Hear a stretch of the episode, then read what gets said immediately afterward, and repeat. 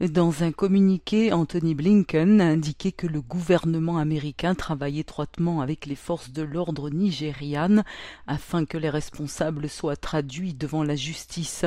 Selon la police, l'attaque a eu lieu mardi à 15h30 dans le district d'Ogbaru de l'état de l'Anambra. Le convoi de deux véhicules transportait neuf personnes de nationalité nigériane, dont cinq employés du gouvernement américain et quatre policiers. M. Blinken a précisé qu'il se rendait dans un lieu où les États-Unis financent un projet contre les inondations. Soulignant ne pas encore connaître le motif des assaillants, il a ajouté que rien n'indiquait à ce stade que l'attaque visait directement la mission.